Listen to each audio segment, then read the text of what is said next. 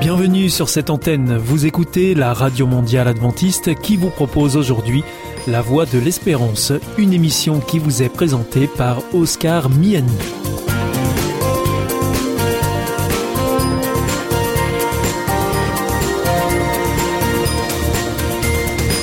C'est avec grand plaisir que je vous retrouve sur notre antenne. Encore une fois, soyez les bienvenus à l'écoute de La Voix de l'Espérance, notre émission quotidienne de 30 minutes qui vous est présentée par Oscar Miani. Merci de votre fidélité à ce rendez-vous. Je vous rappelle que vous pouvez nous écouter sur cette antenne ou bien en podcast ou encore avec votre téléphone.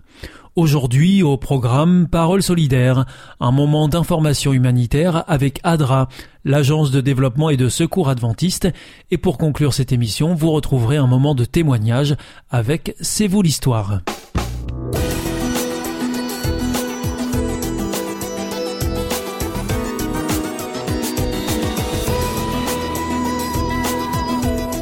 Bienvenue pour notre émission Parole solidaire. Aujourd'hui, nous sommes en compagnie de Jackie Moubedi. Bonjour. Bonjour. Alors vous êtes, euh, vous représentez ADRA Europe, qui est l'agence de développement et de secours adventiste. Bienvenue Jackie. Euh, nous avons déjà eu l'occasion d'échanger ensemble autour des thématiques euh, liées à la solidarité et aussi aux actions humanitaires. Aujourd'hui, Jackie, vous allez nous parler d'éducation et euh, je crois que Adra euh, porte ce thème depuis quelque temps maintenant et, le porte euh, avec conviction. Est-ce que vous pouvez nous revenir justement sur cette question d'éducation, Jackie Moubedi? Oui, bien sûr. Alors, nous avions parlé précédemment de la, de la, campagne que nous avions fait donc avec Adra et l'Église adventiste qui s'appelait Chaque enfant partout à l'école. Et donc, c'était le but était de récolter des signatures pour montrer que l'éducation était importante. Et ce qui a été fait, il y a eu plus de 1 million 300 000 signatures qui ont été récoltées. Et donc, dans cette, au niveau au euh, niveau mondial, hein, il faut préciser que c'est au niveau mondial. Hein. Au niveau mondial, oui, bien sûr, au mmh. niveau mondial. Euh, et, et, donc, euh, euh, c'est quand même important. Et donc, on euh, d'avoir des personnes qui, donnent euh, leur voix pour euh, l'éducation. Et nous, nous avions eu l'idée donc d'organiser un sommet qui pouvait euh, parler d'éducation. Et nous avions pris comme date le 24 janvier 2021 pour organiser un sommet avec la Journée mondiale de, l'éducation. évidemment, cela n'a pas pu se faire, donc nous avons eu l'idée de faire ça en ligne, en fait, et d'organiser ça aussi plus tard dans l'année pour ne pas se retrouver euh, euh, coincé euh, malgré tout avec un calendrier assez chargé pour les, personnes qui sont toutes sur Zoom. Donc, donc le sommet prévu initialement le 24 janvier pour la Journée mondiale de l'éducation en présentiel, je crois dans les locaux du Parlement européen, n'a pas pu se tenir à cause de la pandémie. Et donc, vous l'avez fait très récemment en ligne finalement, hein, c'est ça? Oui, c'était le, le 20 avril. Et c'était euh, le moyen pour nous donc de, de revenir sur euh, le sujet euh, important. Et nous avions nous avons nommé ça catalyseur d'éducation avec deux thèmes donc l'éducation inclusive et l'éducation en temps de, de crise. Et avec vraiment l'idée de fournir une plateforme de dialogue interculturel pardon, euh, et où les personnes de divers horizons vont venir et parler de l'éducation, mais aussi contribuer à élargir le débat euh, pour que tous les, chaque enfant, chaque jeune puisse avoir droit à une éducation qualitative et aussi équitable. D'ailleurs, je euh, vous propose de retrouver l'intégralité donc de ce catalyseur d'éducation sur euh, notre page Facebook Adra Europe. Là, vous aurez l'occasion de revoir euh, l'intégralité de ce sommet. Alors, Jackie Mobedi, quand vous nous parlez d'éducation inclusive, on comprend euh, dans les grandes lignes ce que ça veut dire, mais est-ce que vous pouvez quand mm-hmm. même nous expliquer exactement qu'est-ce qu'il y a derrière ce mot d'éducation inclusive? Oui, tout à fait. Alors, les thèmes que nous l'éducation pardon inclusive, c'est vraiment euh, inclure euh, chaque enfant on va dire quelle que soit son, son origine, mais aussi faire attention aux minorités que sont euh, par exemple les, les, les, enfants de réfugiés, que sont par exemple les, les, les migrants, comment on, on, peut dire, ou les gens qui viennent s'installer et qui n'ont pas encore euh, euh, euh qui n'ont pas encore une bonne euh, maîtrise de la langue.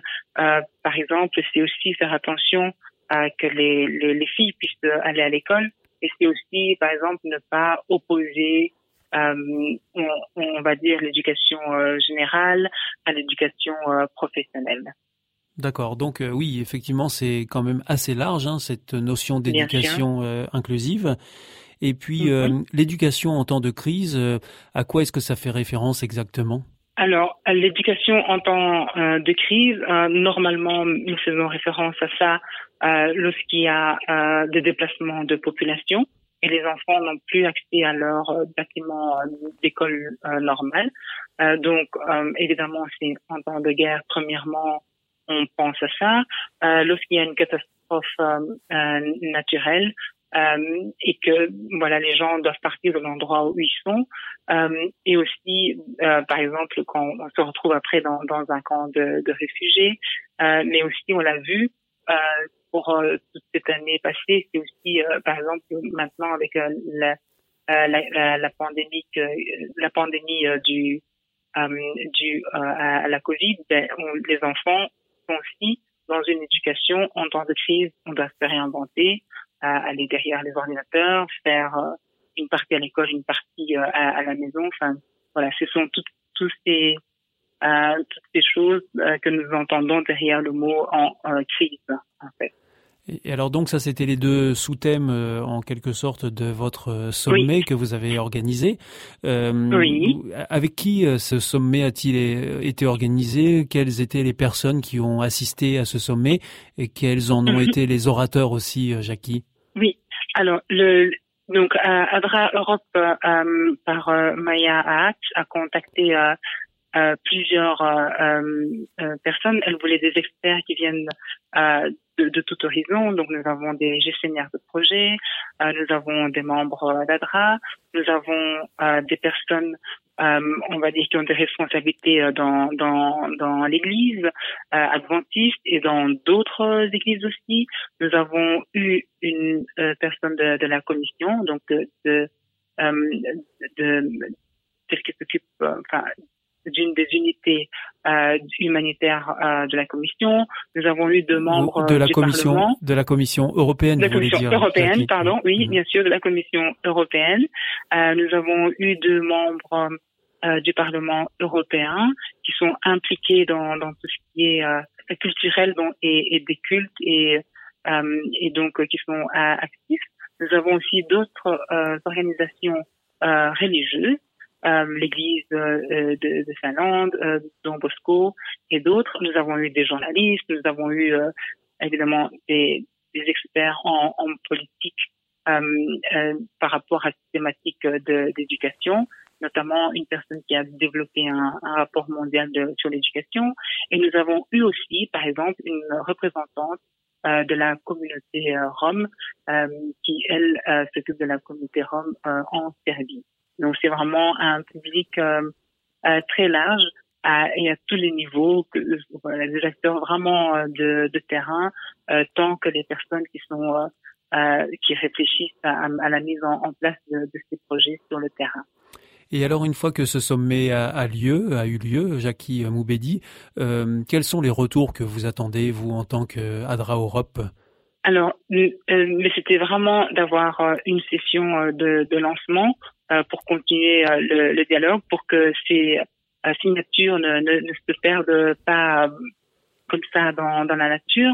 Nous espérons maintenant euh, qu'après avoir agi, on va dire au point de vue mondial, mais que notre euh, session, donc nous avons eu le, le catalyseur d'éducation, euh, aussi un, un, levier pour permettre à chaque membre de, de, de notre organisation, donc dans chaque pays, d'aller avec ce, euh, on va dire, un document que nous allons produire euh, devant les autorités, devant les décideurs, devant euh, ceux qui travaillent dans l'éducation et qui, qui s'impliquent évidemment pour avoir une éducation qualitative, de, de pouvoir vraiment les influencer pour qu'on ait plus de, de, de fonds pour les, les, écoles, évidemment, et, et que l'éducation soit vraiment un point central. Alors donc ce sommet n'était pas juste un aboutissement, mais il est plutôt le, le lancement d'une nouvelle étape pour ADRA. Exactement. Et donc nous avons commencé, euh, on va dire, la, la région elle était la première euh, à, à, faire le, le, lancement, mais il y a aussi euh, quelque chose qui est important, c'est que les autres régions aussi vont refaire la même chose et comme ça on continue ce, ce, ce, dialogue à tous les niveaux pour vraiment avoir un impact euh, sur euh, euh, sur la, la, population. Évidemment, en tant qu'on va se demander pourquoi alors quel impact moi une personne seule je, je, peux avoir dans tous les adras de nos pays membres quand vous allez sur leur site il y a ce qu'on appelle en général un, un, un catalogue euh, de, de, de cadeaux. Et, et, là, par exemple, on peut offrir un repas à un enfant, on peut lui offrir euh, euh des kits d'hygiène, on peut lui offrir un kit, euh, euh pas un kit, mais du matériel scolaire. Donc voilà, ça c'est, on va dire, à, à notre niveau personnel. Mais alors, au, au niveau national des, des pays, c'est vraiment chaque adra euh, et chaque euh, personne qui, qui travaille dans, dans, dans, dans, le secteur de, l'éducation qui peut aller avec euh, ces, ce document que, que, qui va être produit et d'autres encore en disant l'éducation est importante, euh, que pouvons-nous mettre en place euh, envers les, les, pouvoirs publics et, et, ceux qui, qui, ont voilà le pouvoir de décision sur les, les, écoles et, et tous les systèmes éducatifs en fait. Alors j'allais vous demander comment est-ce qu'on pouvait soutenir cette action, mais vous avez anticipé euh, ma question, ah, euh, Jackie. mais c'est parfait. Donc euh, nous avons tous les éléments en notre possession. Donc on peut se rendre sur les sites internet d'Adra. Alors pour la France c'est adra.fr, pour la Belgique c'est adra.be, ou alors adra.eu pour l'Europe.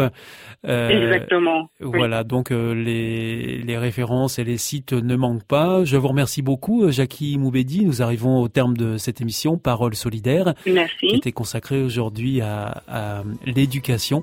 Et euh, je rappelle que vous êtes une représentante d'ADRA Europe. Tout à fait. Merci beaucoup. Merci beaucoup. À bientôt. Au revoir. Au revoir.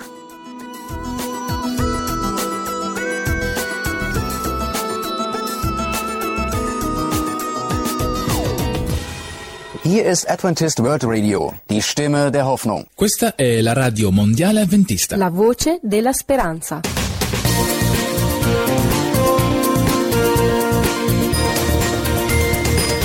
Vous êtes toujours à l'écoute de la Radio Mondiale Adventiste et ici c'est la Voix de l'Espérance et vous êtes en compagnie d'Oscar Miani. Si vous le souhaitez, vous pouvez nous demander notre grille des programmes que nous vous adresserons gratuitement. Pour cela, il vous suffit de nous adresser un mail à l'adresse suivante france at awr.org. En ce qui concerne nos coordonnées postales, c'est IEBC, la Voix de l'Espérance, boîte postale 100 77 193 Damary Lélis, CEDEX. Je vous invite maintenant à poursuivre avec un moment de témoignage dans C'est vous l'histoire. C'est vous l'histoire. Votre histoire. Votre histoire. Votre histoire Souvent, les gens me disent est-ce que tu as trouvé? Donc la réponse à des questions que tu te posais Mais c'est même pas ça, c'est qu'il y a des questions que j'ai abandonnées.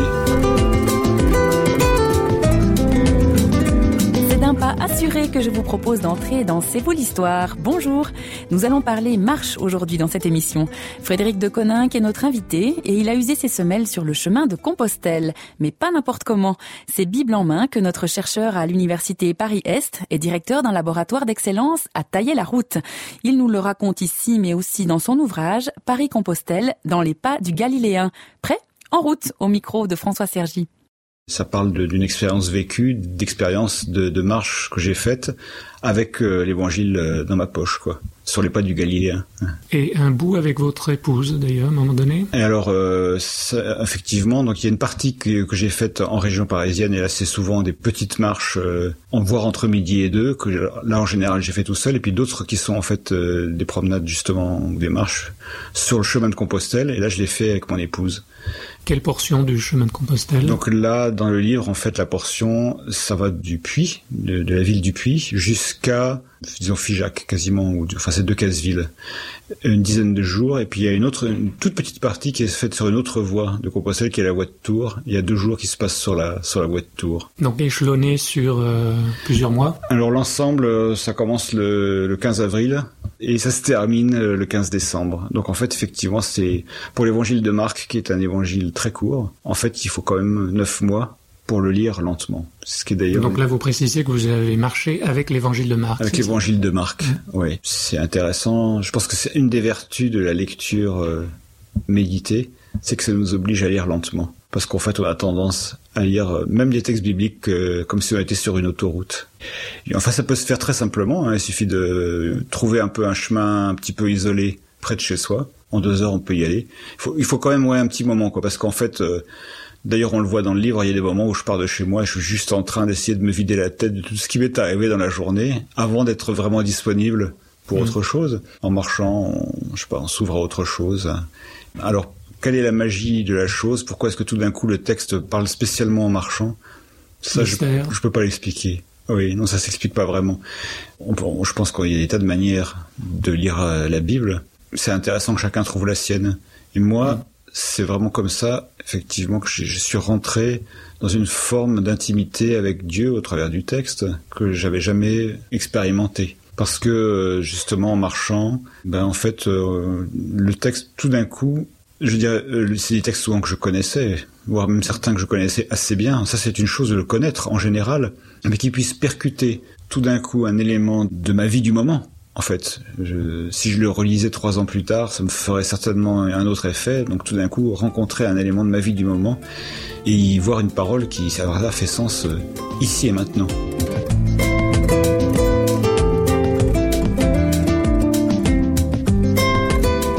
Lecture de, de ces pages, où on va un peu à l'aventure avec vous et on vous découvre et on se découvre aussi soi-même, ça fait un écho et miroir d'ailleurs, on a l'impression qu'il y a une espèce de dépouillement qui se fait. euh, C'est, je hein, pense c'est que peu l'image tout à fait juste. Ouais. A, en fait, euh, je pense que je me suis considérablement allégé euh, au fil de cette euh, démarche.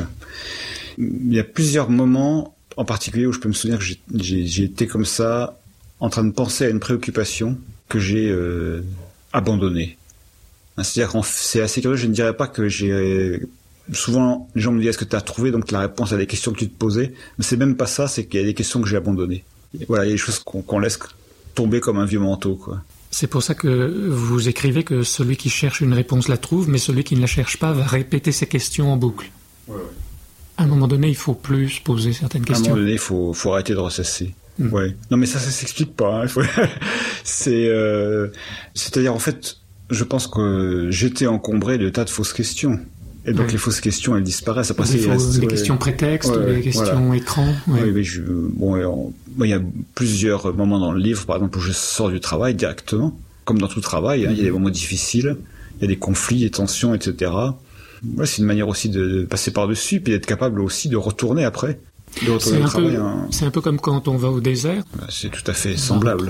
euh, l'essentiel. Ouais, ouais. C'est tout à fait comme aller au désert. Je pense d'ailleurs qu'en sortant de la ville et puis en se retrouvant même dans des lieux où il y a de la verdure à quelques maisons, mais l'impression de, de se retrouver dans un endroit quand même très très vide comparé à la ville, elle est irrésistible. Et même euh, il y, a des- il y a des passages dans l'Aubrac. Alors là, dans l'Aubrac, euh, c'est un désert vert, si on peut dire. C'est très vert, mais c'est complètement, on est complètement seul. On n'est pas, je veux dire, on n'est pas du tout en danger. C'est des chemins balisés, il y a des fermes auberges, etc. Mais, mais pour le reste, euh, Et nos chemins, comme Frédéric de Coninck, ne nous amènent pas toujours où l'on aurait voulu. Vous parlez de misère, de Misère de l'intellectuel, oui, tout à misère de l'attitude Ouais. scientifique, Ouais. qui doute. Ouais. Je pense que c'est un- ça, re- ça, ça correspond à une phase de ma vie où j'ai vu les limites de certains choix de vie qui m'ont conduit à être intellectuel. Alors aujourd'hui encore, je suis toujours payé hein, comme chercheur, donc j'assume, mais c'est pas la position de l'intellectuel, c'est ce qui m'a conduit à devenir un intellectuel où je vois qu'il y a des, des choses qui se fassent. Des Qu'est-ce qui, qu'est-ce qui conduit à devenir un intellectuel? C'est qu'on veut expliquer tout, c'est ça, ou maîtriser la Alors, vie? il y a une, une partie où effectivement on essaye d'avoir la maîtrise sur les autres par l'explication. Puis je pense qu'il y a des choses plus profondes, il y a une manière aussi de se protéger des relations en se disant qu'après tout, même si les choses tournent mal, on aura toujours euh, son petit concept à soi dans son coin. C'est une forme, je sais pas, à la limite c'est presque un doudou quoi. C'est une sorte de, enfin, ce que les psychologues appellent un objet très transitionnel quoi, qu'on se garde là, mais qui est une manière de fuir euh, les relations. Donc là, je trouve que c'est évidemment, euh, bon, c'est une défense qui peut aider à vivre, mais on peut pas résumer évidemment la vie à ce genre d'attitude. Ça, serait une, fuite catastrophique. Et donc ça, c'est le genre de choses. euh, où je pense que je suis passé quelque part par-dessus ce genre de stratégie euh, à ce moment-là. Bon, je, je, je, ne veux pas dire que je la pratique plus, mais je la pratique plus du tout de la même manière, quoi.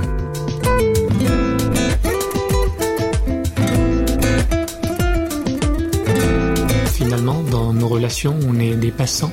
On ne doit pas s'attacher. On a l'impression parfois euh, qu'on l'est pas. euh, Il y a une manière de se d'attachement, cramponner, oui, qui. Non, mais c'est assez curieux. Je pense qu'en fait, on est peut-être non, non, mais qu'on soit attaché à des gens précis, ça, ça, au contraire, c'est bien. Mais par contre, je pense qu'il y a des événements qu'il faut vivre comme des événements. Après ça, il y, a- il y aura d'autres événements, même dans une relation chose. Oui, il faut passer à autre chose.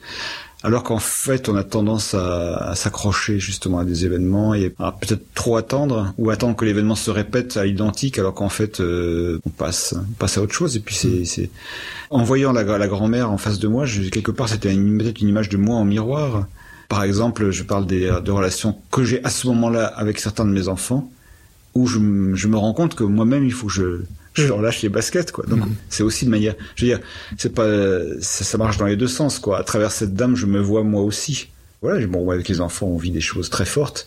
Puis il y a des moments où il faut, c'est- c'est la vie, quoi. On passe à autre chose. On l'aura compris, l'ouvrage de Frédéric de Coninck, Paris-Compostelle, qui est paru aux éditions Empreinte, ne parle pas de petites balades digestives, sans autre ambition que la performance physique ou le désir de déstresser. Non, non, notre invité y partage une expérience spirituelle très forte. Il y a des moments qui sont au-delà des mots.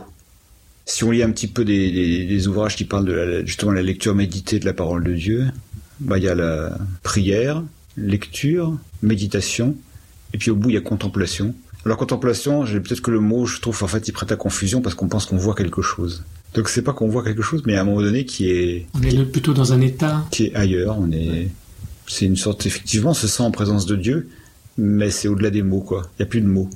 Je pense que c'est à la fois une sorte de mise en mouvement personnel, c'est aussi la mise en, en regard de la nature et la parole qui me rejoint à ce moment-là. Des formes d'appropriation qui vont tellement profondément en nous qu'on est quelque part à un niveau qui est euh, très verbal. Enfin, c'est Paul parle de gémissement inexprimable pour parler de la présence de cet esprit en nous. C'est quelque chose de cet ordre-là, quoi. Ouais.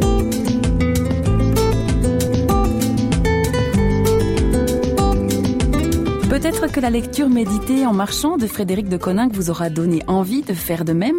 Laisser résonner des textes en soi, des textes bibliques, pourquoi pas. Frédéric de Coninck, lui, y voit une occasion de découvrir ou de redécouvrir qui est le Christ. En fait, l'évangile de Marc euh, travaille beaucoup au début sur cette question mais qui est-il?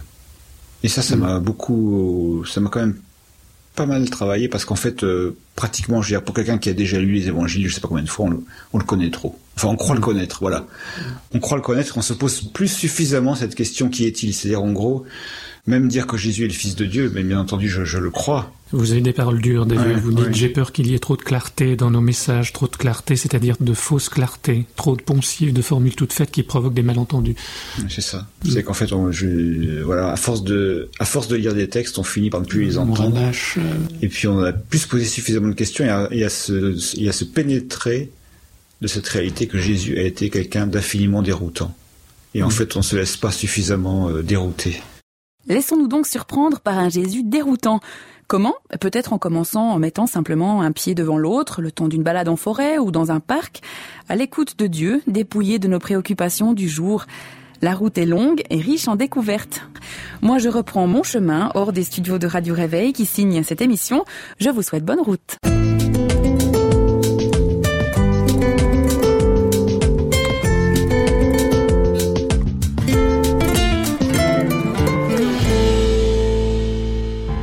Sentez isolé, désorienté, perdu, en recherche L'IEBC, l'Institut de la Bible par correspondance, vous accompagne et vous propose des cours gratuits à suivre chez vous et à votre rythme.